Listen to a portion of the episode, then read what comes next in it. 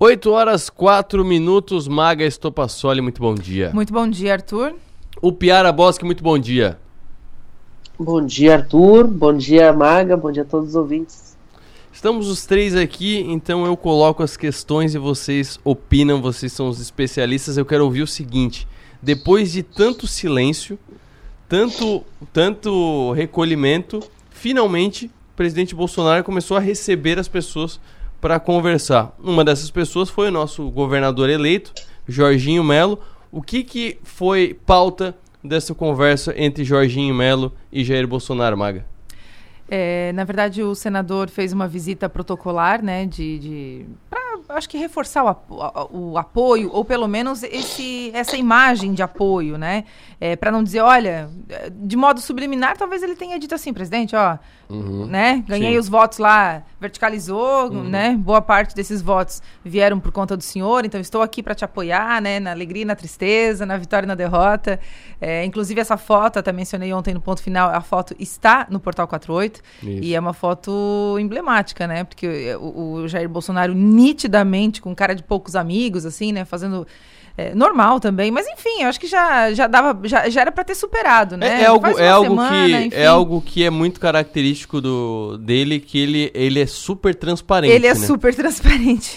É, se ele tá, se ele tá enfesado, ele tá enfesado, ele se ele tá triste, ele tá triste. Ele não disfarça. E, e o Jorginho Melo que no domingo inclusive fez, enquanto ele, ele falava já como governador eleito, ele estava ele tava um pouquinho triste, né? Disse, né, ah, minha uhum. vitória não está completa, o presidente Bolsonaro não foi reeleito, enfim, merecia merecia mais quatro anos, disse isso em entrevista ao Piara.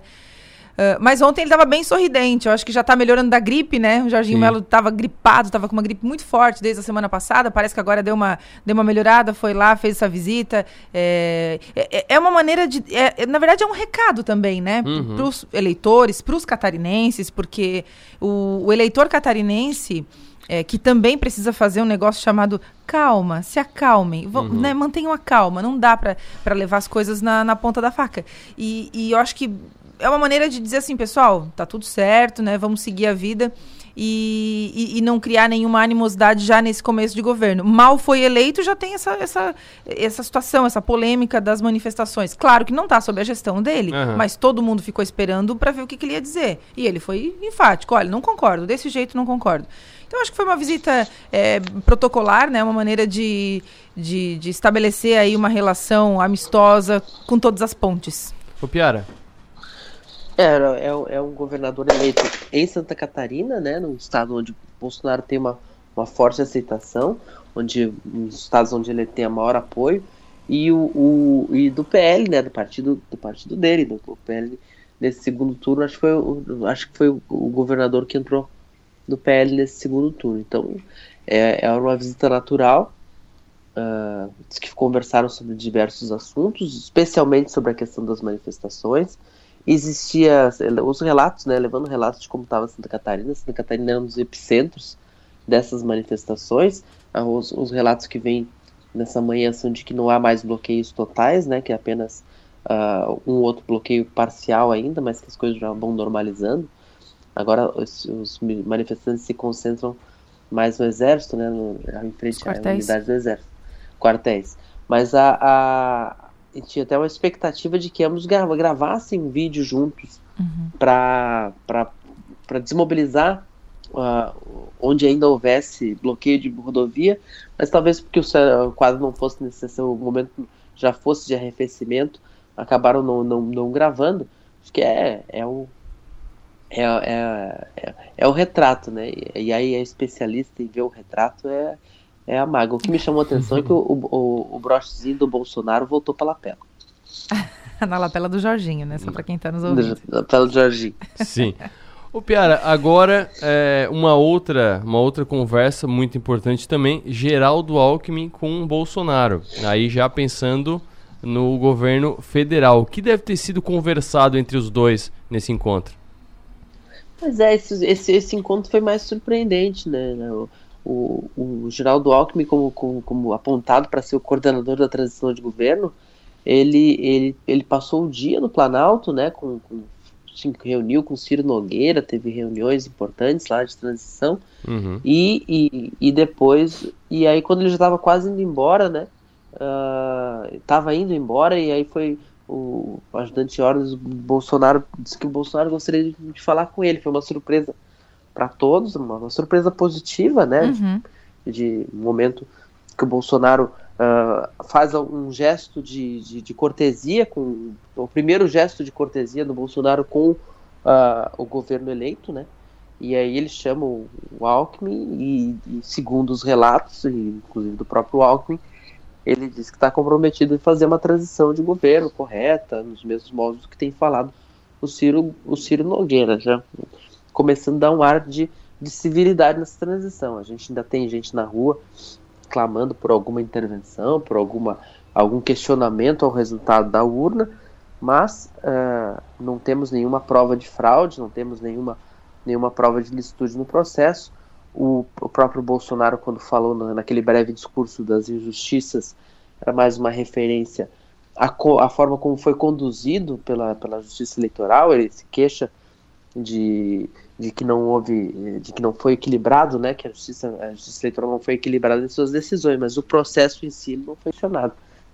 Então, uhum. é, então é, é, uma, é um sinal de que as coisas vão, vão, vão andando e vão caminhando, vão caminhando para uma transição em que o Bolsonaro se, se, coloca como líder de uma oposição que nasce. E, e, como líder natural pela votação que teve, né? O Bolsonaro teve uma votação maior do que a, a votação que elegeu presidentes, muitos presidentes. Então, ele, tá, ele não está fora do jogo, ele vai ir. O próprio PL tem essa, essa consciência de que precisa do Bolsonaro para manter unido esse time que saiu, saiu eleito da urna, né?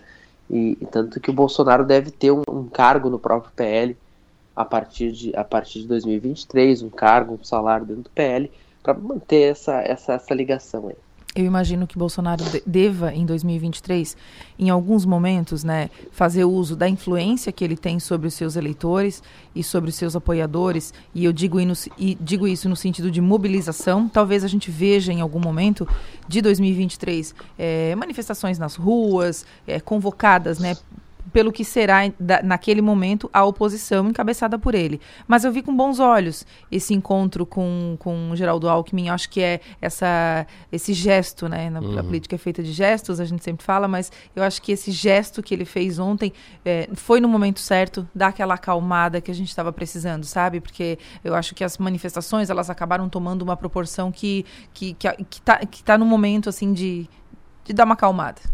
Oh, eu vou puxar uma frase aqui do filme do Homem-Aranha, que é que é uma frase muito boa para esse momento, que é com grandes poderes vem grandes responsabilidades. Como é, a Maga já falou, o Piara já falou, a Delor já falou aqui, uma, o, é, o Bolsonaro tem tudo para ser a maior oposição que esse Brasil já viu até a, o resultado das eleições mostrou isso. Então é um poder muito Sim. grande. E vocês entendem que ele possa é, liderar essa oposição, possa e queira liderar essa oposição de uma maneira a ser uma oposição é, ativa, mas que não chegue ao ponto de travar o país, porque a gente sabe, a gente está com um Congresso muito mais alinhado à direita, num governo super alinhado à esquerda, que se o Congresso quiser, ele trava o país. Ele trava a, todas as, toda, todo o processo jurídico, toda, todo o governo ele consegue travar pelo, pelo Congresso. Como é que vocês acham que, que vai ficar essa esse dimmer? Como é que é essa, esse potenciômetro da oposição? Eu acho o seguinte, Arthur, é, vai depender do quanto Jair Bolsonaro se sentir, se sentir ameaçado em algum momento. Uhum. Né? Se ele não se sentir é, ameaçado propriamente, diretamente, ou, enfim, ele, ele pode conduzir essa oposição, e se ele tiver a postura que ele teve, por exemplo, ontem com o Geraldo Alckmin, e a postura que ele teve na quarta-feira, quando ele grava aquele vídeo dizendo, pessoal, é, vamos acalmar né, as manifestações saiam, desobstruam as rodovias uhum. e se manifestem em outros locais, enfim, não impeçam o direito das pessoas de ir e vir. É, eu acredito que se ele, se ele adotar essa postura para 2023, né, em diante, uhum. enfim, como, como oposição, ele tende a fazer uma oposição necessária, né? Sim. É, e aí a gente dá uma subidinha de nível, né? A gente Hum. sai daquela quinta série, daquela coisinha de cercadinho, e de, de briga e Uhum. de coisa, e de ataques a, a esse ou aquele setor, enfim, fazer uma oposição coerente, como deve ser. Ele sempre re- eh, menciona, ah, porque a gente sempre jogou dentro das quatro linhas. Muito bem, então vamos ver como é que vai ser essa oposição. Se ele adotar essa postura, e eu acredito que ela vai depender do quão ameaçado ele se sentir em algum momento, ah, vai- o, o tom vai mudando. Com relação a- ao Senado e ao Congresso e tudo mais, a gente de fato não pode subestimar a capacidade de diálogo e de construção do Lula, Isso, né? sim. Então eu, eu também acho que que, que, que vai certamente, né? Teremos momentos mais tensos, momentos em que as coisas vão ficar travadas. Teremos, sem dúvida que teremos. Assim como o Bolsonaro passou por isso também. Isso Sim. é normal do governo. Mas eu acredito que, por exemplo, o próprio é, o, o Lira, né, o Arthur Lira já fez aquele gestinho, né, muito sutil, dizendo, olha, ok, né, já entendi o recado. Um- Uma mão lava a outra, né? Uhum. O Piara. Pois é, o, o Bolsonaro tem um poder de, de mobilização que nenhum líder de oposição jamais teve, né? O, o Aécio Neves, quando saiu da eleição de 2014, ah, uma vitória, uma derrota muito apertada para Dilma, ele, ele tentou ser isso, mas ele não tinha esse veículo, né? Ele usou, ele usou como veículo o mandato no Senado, mandato, mas ele não tinha essa capacidade de, de ser presente, né? O, o Bolsonaro, ele tem capacidade de, de, de, de criar, ah, de ser notícia quase que diariamente com o que fala. Com- sendo, não sendo presidente é mais difícil. Mas ele vai continuar tendo as suas lives, acredito que vai continuar sendo muito vista essas lives, acredito que ele vai dar continuidade a elas. Ele vai ser uma pessoa muito presente, no, marcando passo a passo o que o, o, o, o que o governo do Lula fizer. Acho que isso, é- isso é muito natural. E, e aí a oposição, e a oposição é a oposição, ele, ele vai descobrir que ser oposição. que Ele foi oposição há muito tempo, mas a oposição com essa, com essa com esse tamanho que ele tem hoje, com essa votação que ele tem, ele não, ele não foi. Ele vai descobrir que é, que é muito divertido, né? Porque tu pode falar o que tu bem entende. Hoje o, eu vejo, por exemplo, que o Lula começa a ser criticado em diversos setores, especialmente nos bolsonaristas, mas não só nos bolsonaristas também, algum, algumas pautas mais, alguns setores mais liberais também, Uhum. por causa dessa ideia de fazer uma PEC da transição para autorizar gastos em torno de 200 milhões, bilhões, para custear o, o auxílio o auxílio Brasil de 600 reais, o, o- um aumento do salário mínimo acima, do, acima da inflação e a, a, a, o- a, a tabela a atualização da tabela do imposto de renda, né? Que são promessas de campanha dele. Então, no- não cabe no orçamento, especialmente com o teto de gastos, estão começando a negociar um afrouxamento disso. É, é, vai ter crítica e, e é importante. Agora, o Bolsonaro prometeu as três coisas e o orçamento é o mesmo, o teto de gastos é o mesmo. eu ia Então, mencionar, eu se- ia mencionar se o isso Bolsonaro se o Bolsonaro tivesse ganho a eleição, ele ia ter que estar fazendo coisa, alguma coisa semelhante, Uhum. porque não tá, não, o dinheiro não dá, não colhe em árvore, e ele ia estar sofrendo as críticas, mas aí o problema é de quem está fazendo, né? A oposição, a oposição critica, né? E- Então ele, é, ele ganha essa liberdade de poder que o PT exerceu durante todos os últimos quatro anos, de poder fazer a crítica sem sem ter tanta preocupação com, com o dinheiro, com o que, o que vai acontecer e com os efeitos. Então, a oposição, oposição é isso e é, e é legítimo. Então, ele tem essa, ele vai ter essa, essa liberdade. Então, acho que a gente vai ver um Bolsonaro muito atuante. E o Congresso, o Congresso, o Congresso é de esquerda, o Congresso tem gente de esquerda, tem gente de direita, tem gente de centro, tem gente de tudo que é coisa, mas o que o Congresso tem mesmo é gente que não consegue viver desgrudada do governo. A gente podia encerrar agora, né? Mas eu só vou trazer mais um elemento. Quem também está de volta, quem também está de volta à cena política de modo mais ativo é a Glaze Hoffman. E ela já começa a glazear. Sim. Né? A gente pode usar, vamos criar um verbo aqui. A dona Glaze já começa a, a, a criar problemas. Eu digo isso porque ela faz algumas declarações que tranquilamente poderiam ter, ela poderia, poderia ter anotado no bloco de notas e não publicado, né? Uhum. Ontem o, o Edir Macedo fez uma declaração, né, dizendo que ah, a gente tem que perdoar o Lula, etc e tal. Tudo bem, É, não quero entrar nesse mérito, mas a Glaze responde essa, essa declaração de, do bispo Edir Macedo dizendo que não queremos o perdão do bispo, não sei o quê. Não é o momento, né? A dona Glaze muitas vezes poderia estar ajudando a equipe né, nessa, nesse período de construção é, e não provocando esse tipo de desgaste, porque são desgastes que trabalham contra o governo e contra o período de transição. Sabe que eu adoro frases, né? Tu já notou que eu adoro frases, né? E, o, e eu acho que essa o, o Piara deve saber também, porque ele gosta de futebol. Romário disse uma vez sobre, sobre Pelé. Ele calado é um poeta. Dona Glaze Hoffman calada é uma poeta.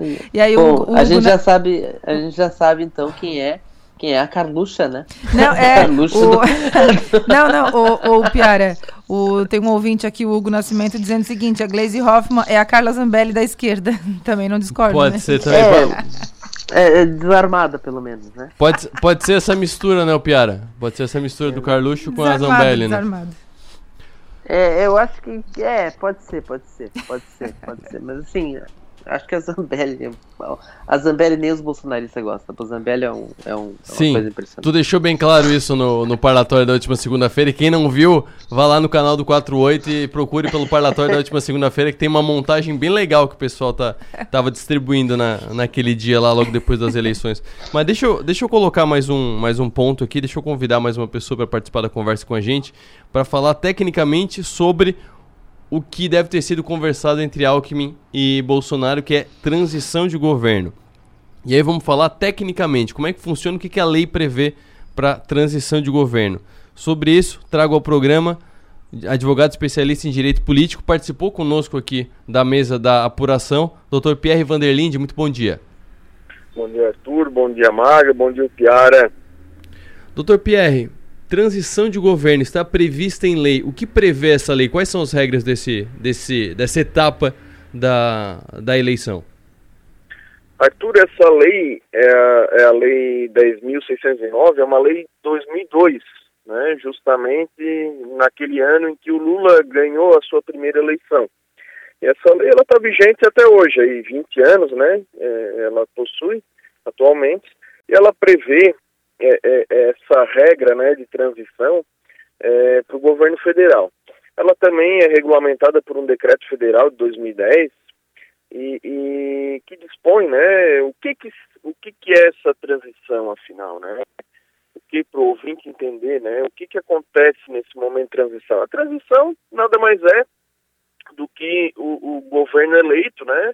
O presidente, o vice-presidente, a sua equipe, tomar conhecimento de que pé que está a administração do país, né? Acesso às contas, ao orçamento, aos programas em andamento, projetos em andamento, é, é, a estrutura de governo, né? Cargos e tudo mais, saber com, quanto que está se gastando com folha, quanto que está se gastando é, é, com as determinadas ações de governo, pastas, isso é a transição. É para não ter um, um break né, nessa troca de governo. É, o, o, isso está previsto na lei, como eu disse, e inicia dois dias após a proclamação dos eleitos. Então, dois dias após a proclamação, já começa esse período de transição e vai até 30 dias após a posse do presidente eleito. O que, que acontece nesse período? Né? O presidente eleito é, é, ele, já, ele já pode nomear uma equipe de até 50 pessoas, coordenada por uma pessoa, e essa equipe é, já é uma equipe remunerada, é uma equipe que vai ocupar cargos comissionados de forma transitória, esses cargos, 30 dias após a posse, eles são extintos, Uhum. né? mas são cargos remunerados e que é como se montasse de fato um gabinete, né, para tomar conta é, dessas informações é, e tudo mais, né, para que haja uma, uma, uma transição, uma troca de governo que não prejudique as ações públicas de Estado, né, o, o- Estado, é, é, enquanto a União, né, o país, é, é, ele tem as políticas públicas que são de formas continuadas, né, como a saúde, a educação, enfim, isso não pode ser prejudicado pela troca de governo. Por isso que há essa previsão dessa transição. Certo. Sobre informações, é, que informações devem ser passadas, que material deve ser, deve ser é, disponibilizado por, pelo governo que está para o governo que está entrando? A gente sabe, né, que há muito tempo é, todas as informações é, é, públicas, vamos dizer assim, né, já estão disponíveis nos portais da transparência. Só que, na verdade, é, existem informações de, go, de governo, de, de, de, informações, inclusive, sigilosas, né, mas que são essenciais é, é, para o chefe de Estado é, tomar situação de como está a administração do país. Então, qualquer informação referente ao, ao, ao à nação, né, ao governo federal e o coordenador dessa equipe de transição solicitar, né, ela deve ser fornecida, tá? Então, então essa previsão de fornecimento dessas informações, então tudo que for solicitado, é, formalizado, um pedido de informações, né, de determinadas é, é, é, situações, isso não, não existe um, um rol taxativo na lei, então qualquer informação que seja útil, que seja que, que a equipe de transição julgue útil, ela pode ser solicitada ao governo federal isso vai ter que, que ser fornecido. Então há uma linha de conversa, né, uma linha direta de conversa entre o coordenador é o vice-presidente, foi escolhido para coordenar essa equipe, né, uhum. com a Casa Civil da Presidência da República. Uma curiosidade também, Arthur, é que a partir do, claro que, que, o, que o presidente eleito, né, o presidente Lula, ele já é um ex-presidente, então ele já conta com um gabinete, com uma equipe de segurança e tudo mais. Mas o vice-presidente, por exemplo, que está na coordenação dessa equipe de transição, a partir do momento que inicia a transição, ele também já tem direito a segurança pessoal, segurança de seus familiares, né? Tudo isso custeado é, é, pelo governo federal, tá? E outra questão também que, que seria interessante aqui a gente destacar é que pela primeira vez na história do Brasil, o Tribunal de Contas da União, que é o tribunal que analisa as contas públicas, né, federais, esse Tribunal de Contas ele montou uma equipe é, de ministros né? Quem ocupa cargo no Tribunal de Contas da União é tem status de ministro. Uhum. Então, os ministros do Tribunal de Contas formaram uma comissão que também vão estar acompanhando essa transição de governo. Doutor Pierre, bom dia. Uh, e, uh, acho, tu quase respondeu a minha pergunta, mas eu vou reforçar. Se, o, se o, o governo que está no poder, que está encerrando a sua gestão, se recusar a passar alguma informação, porque ele deve estar pensando, pô, estão saindo mesmo, né? Não vou ficar aqui entregando tudo. Eles que lutem, basicamente isso. É, o que, que acontece? Tem algum problema? Gera, é, gera não, mas tem algum alguma sanção, alguma coisa que acontece ou não? Aí fica esperando, espera para o próximo ano. Como é que funciona na prática? Então, né, não, não existe assim um, um, uma sanção imediata né, a respeito disso, mas o judiciário ele pode intervir nessa situação Uhum. E depois a pessoa que se negou também, né, se foi o presidente, se foi o, o ministro, enfim, ele pode ser responsabilizado, inclusive por improbidade. Uhum. Se a gente trouxer essa, essa situação, Maga, é, é, para a eleição municipal, né, é algo muito comum.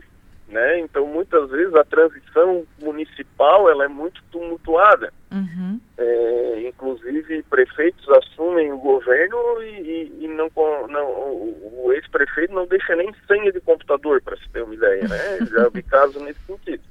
É, a, a, gente acredita né, que, que no, no, nível federal é algo mais é, é civilizado, vamos dizer assim, né? E que essa transição não, não vai ter esse tipo de problema. Mas se tiver, vai responder pessoalmente sim, né? Por estar descumprindo o dispositivo da lei que obriga a fornecer as informações. Uhum. O Piara, alguma pergunta? Não, constatação, é, é, essa, essa lei é uma tentativa de, de, civilizar justamente esse tipo de esse tipo de, de, de, de transição, né, de não de um governo uh, uma derrota eleitoral e não, não se nega a oferecer. Uh, eu, uh, aqui no estado a gente também tem um mecanismo semelhante, também, também é por lei, né, doutor Pierre? É, aqui no estado, né, foi, foi publicado um decreto, Piara, um decreto agora de, de 2022, né, o próprio governador Moisés que, que publicou esse decreto, né, e esse decreto também prevê essa transição. Ela é um pouco diferente da transição é, é, a nível federal, porque lá existe essa, essa limitação, vamos dizer, de uma equipe de 50 pessoas. enquanto aqui no Estado não há limitação do número de membros dessa equipe de transição. Porém, é, é, a nível federal são cargos comissionados, ou seja, são remunerados. E aqui no Estado não há qualquer tipo de remuneração. Então, por isso, creio eu que não é essa limitação do número de pessoas. O que acontece aqui no Estado é que é fornecido, assim como a nível federal, né, uma infraestrutura, é, uma, uma sala, né, um, um espaço, um prédio público, com apoio jurídico e administrativo para auxiliar é, é, essa equipe de transição. Também é fornecido segurança pessoal e apoio administrativo diretamente ao candidato eleito, né, ao, ao governador eleito, no, no, caso o senador Jorginho Mello. E, e, e, como não há remuneração, por isso creio eu que, que o Estado forneça né, esse apoio jurídico administrativo. Já lá no, no nível federal, não há, embora é fornecida a infraestrutura, não é oferecido qualquer tipo de apoio, porque a própria equipe montada já é remunerada para isso. Doutor Pierre, muito obrigado pelas informações. Tenha um bom dia, bom trabalho. Eu agradeço, fico à disposição. Um abraço a todos, bom dia de trabalho a todos. Para fechar, o Piara e Maga, vocês imaginam alguma, alguma resistência de algum dos pontos para essa transição? E aí, quando eu digo alguns dos pontos, é alguma resistência no Estado ou no governo federal para essa transição? No governo estadual, Moisés já sinalizou cedo, né? Uhum. Já, se, já se manifestou muito antes do, do, previsto nesse sentido e colocou a estrutura à disposição, disse que estava aguardando a lista com os nomes da equipe, né, que deve compor esse governo de transição da parte do Jorginho Melo, é, para publicar, né? E para e iniciar, de fato, o, o uhum. processo em si. Então, acho que aqui a gente não deve ter nenhum problema, tá, tá tudo dentro da, da normalidade. E com o gesto que a gente viu ontem, que a gente pôde acompanhar ontem, também acho que nível federal, talvez uma coisinha aqui, outra ali, enfim, uhum. só para dar um tempero, né? Pode ser que tipo, aconteça. Tipo assim, mas... eu não vou levar para ti, vem aqui buscar. É, é mais tipo ou menos isso, isso né? Tipo, ah, traz um cafezinho lá para mim, ah. né? Tipo, faz um gesto. Mas, mas acho que não. Então acho que a gente deve ter uma transição dentro da normalidade. Penso mesmo, Piara? Sim, sim. Aqui, aqui tá no, o próprio Moisés foi, foi beneficiado por essa, esse tipo de transição, uhum. né? Uhum. Em 2018, ele, ele indicou 11 pessoas para participar. Eles ficaram, eles ficaram abrigados ali no, no, no, espaço que é do gabinete do vice, que era do gabinete do vice, não sei se já, já terminou essa reforma lá no administrativo, que na época estava vago, porque o Eduardo Moreira era o vice de Colombo e aí o Colombo havia renunciado, então aquela estrutura estava desocupada, eles ficaram ali. Algumas vezes eu fui ali, estavam cheios de números, planilhas. Quem liderava era o professor Luiz Felipe Ferreira, que depois ah, acabou sendo também responsável pela, pelas bases da reforma administrativa e ah, foi o primeiro ocupante da Controladoria Geral do Estado criado naquela reforma. Acabou submergindo na, na crise dos respiradores e nunca mais apareceu no governo. Da, daquela turma de 11 ali, o único que ficou assim com destaque mesmo, não teve destaque na transição, mas esteve todo o governo foi o Tasca, né? O Jorge Eduardo Tasca, uhum. secretário uhum. de administração até ali o primeiro turno da eleição, agora ele está num cargo de assessor direto do governador. Então, o Moisés foi beneficiado por isso. O governo foi aberto para ele. Eu tenho certeza que ele vai fazer o mesmo com o Jorginho Melo. No caso do governo do governo Lula pra, do Bolsonaro para governo Lula, acho que vai ser algo mais mais formal, menos menos escancarado e com algumas caneladas sim, porque é, são eh, depois de uma eleição como a que a gente teve, é, a, gestos de civilidade que vão ser vão ser bem pontuais. Acho que a tônica vai ser a vai ser a briga. Então, vão ser vão ser dois meses interessantes de acompanhar. O Piara, obrigado pela participação. Um abraço, tenha um bom dia. Bom dia, bom dia Arthur, bom dia Maga, bom dia a todos. Bom final de semana para todos nós. Para todos nós. Maga, bom dia, obrigado. Obrigada, Arthur. Piara, um abraço para todo mundo.